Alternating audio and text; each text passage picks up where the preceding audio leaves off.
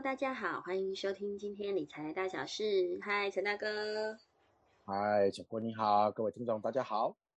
是，哎，陈大哥，我们呃上一集你跟我哎有跟我们分享了一下，现在好像我那天就是我们这个地上权的案子，我稍微又浏览了一下，发现哎，其实这样子的案子还蛮多的哎。那如果可是他们真的好让人心动哦。是是是是。对，行政区，然后一平下来大概才十八万，对不对？不到七百万可以买到五房，真的 是。对，那时候看了真的有点心动。那你又觉得说，这里面到底有哪些优劣是我们要注意的？这个陈大哥可以再跟我们分享一下吗？嗯，好的。呃，其实，在房屋房地产的类型里面啊，它有很多种不同的形态。那在登记使用用途、都市计划，其实甚至以后在居住或出售、哦出租上面，它会产生很多不同的限制。哦，所以说在买房子的时候一定要特别注意。像这一次来讲，为什么啊？我们地上权在一般市面上来看到的，呃，这个会它会比一般的这个房子呢？呃，所谓的价格还要更低呢？其实原因原因无他哦，其实应该这么说哈。如果说以台湾的使用习惯而言的话，因为所有权它是属于私有，嗯所以是它可以买完之后可以个人支配，可以个人支配。那地上权的部分，它是一种使用权的概念，它第一个它有一个时效的限定。啊，也是一般来讲说，只能设定为五十年、七十年啊的地上权。然后呢，接下来呢，你设定完地上权，就你就会有一个什么所谓的地上权的租金。嗯哼，啊，会有一个租金，那会有一个租金呢，你每一年的话就要支付这个地租给这个地主。啊，租地是地权的地主。还有另外一个问题是，你跟这个，假如你跟建商买的地上权。那这个地上权呢，它是可分割还是不可分割？嗯，啊，你这个一般呢，一般所谓的可分割的房子，我们指的是属于一般称之为地上权的房子。它呢，它它虽然你购买之后取得了这一个地上权之后，第一个你的贷款的层数会受到限制，是，对这个，然后呢，你还是可以移转，还是可以有市场性。是没有问题，但是你每一年要支付地租，时间到之后，这个呃将来这个土地还给别人之后，你这个房子怎么处置，这个必须都要有一个很明确的呃非常明确的这个契约条文在里面，否则你你将来时间到了之后，人家地主把土地收走，你这个房子上面就没有了。对呀。哦，这种是可分割，还有一种叫不可分割的，不可分割指这种，你房子虽然买了啊，你你你只是取得了。土地跟建物的使用权，你其实相关的土地的地上权跟大楼的所有权，其实都还在开发商的名下，都是在建建商的名下。你等于是跟他签了一个呃超级固定长的租约。嗯，好，那以后要卖的时候，你也不能自己卖，你还是要透过原来的开呃这个建商来把它处理掉。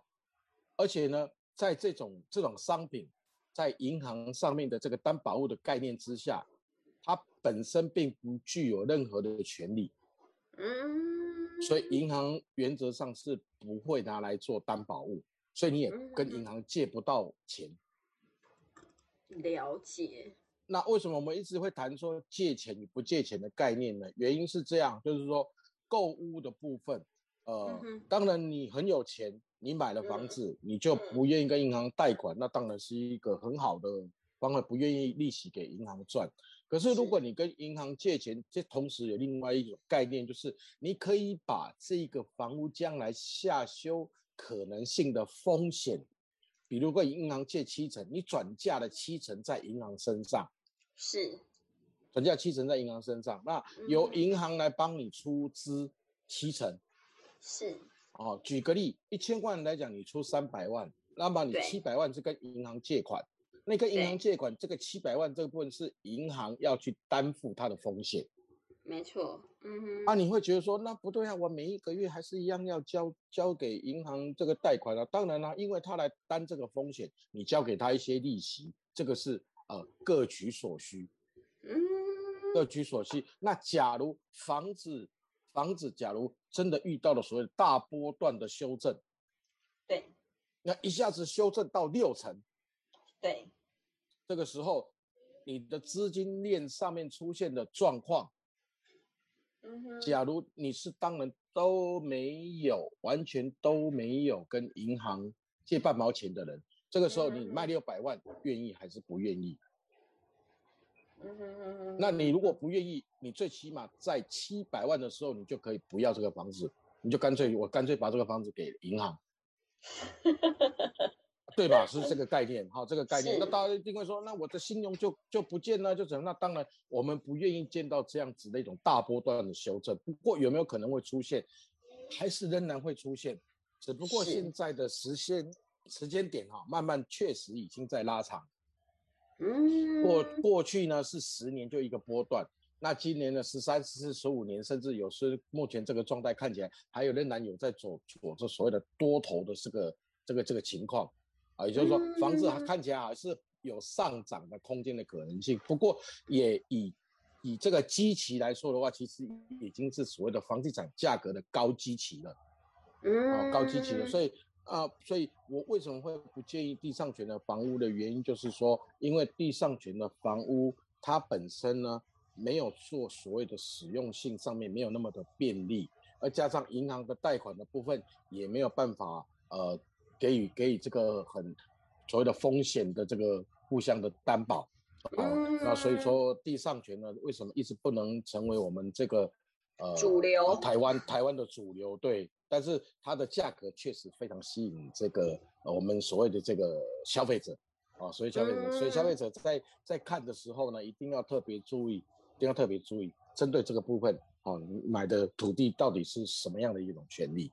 是是是是，对。那我也很好奇的，就说，呃，因为他好像说，如果像这种房子啊，他们要转售的时候，他的土地所有权人呢是可以嗯优先购买的，对吗？对的，没有错。所以这个就为嗯什么是地上权上面它有太多没有办法，我们没有办法在一集、两集、三集就把它给分享完毕了，原因就是这样，所以只能呃告诉各位听众。那当然第三集我们会做一些案例上的分享，让大家去思考一下。哦，对，哦，确实，在地上权上面，因为它是属于呃所谓的持有概念，大家共同持有这个地上权的概念。那嗯哼，如果假如你把这个房子的部分，你当然是卖给呃你这个共有人以外的人之后，当然会产生一些产权上面的呃纷乱，而纷乱，所以嗯他当然在地上权出售的时候，他当然要求说你希望他还是不什么，把你这个地上权的部分仍然怎样？这个第一个你优先的当然是土地所有权人嘛，因为土地是他的嘛。是，啊，土地是他，所以你他当然希望说，你第一个优先，你一定要通知土地说要不要买。嗯，那这个因为是是法令的关系嘛，所以这个就是所谓的这个呃优先购买权。对，有点像我们这个公寓大楼，有人要卖是车位，就是是不是我对们这个住对户有优先购买权？然后哦，这个概念这个这个部分可能没办法这样说，因为这个部分还很细。哦，这个部分太哦细，那那你下次可以针对，我们可以针对这个呃停车位哦的部分，谁先优先购 买哈？哈，你是优先购买。哎呦，怎么啊这么多啦？这头好晕哦。啊啊，所以是是这样，是这样的，对，房地产确实是如此哈、确实是如此。那那只不过说，确实在地上权的出售上面会有一个优先购买权的概念，就是说你必须要先来征询土地所有权你愿不愿意买你现在上面的建物。哦，那如果他不愿意买，你当然可以卖给别人。那如果我们一般跟开发商或者建商买的房子，当然，呃，原则上地主是不会买啦。那他当然可以让你去卖给别人是没有问题的。哦，所以这是为什么嗯还市场上仍然有地上权的房子可以出售，原因是如此。只不过说在程序上面，它必须要先有一个通知的动作。哎，通知土地说你愿不愿意买我的这个房子？那通常会没有回应，或者是呃会会会被拒绝。那 OK，你确实有行使了这样的一个动作之后，你就能够把来出售你的房子，或甚至于说是呃在房子成交之前，你必须要通知你的土地所有权人。哦，就是说，哎，我房子已经要卖了，你是不是愿意相同的价格来买我这个房子？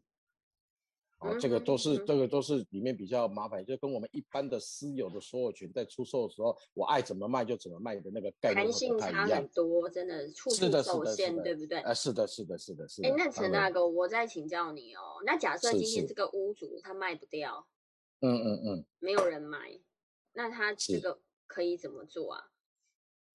啊，他可以降价求售。啊，对他如果降到两百，我可能会去考虑买。啊，是的，没错，的确，在我们等一下的案例里面，确实有这么一个案例。哎，好哦，是可以做这个分享的，没错。OK OK，好，好，那我们下一集再请陈大哥帮我们分享案例，我最喜欢听案例分享。OK，是的，是的，是的。好，那我们这集先到这边。好，谢谢陈大哥。谢谢，谢谢小郭，谢谢各位听众。好，拜拜。拜拜。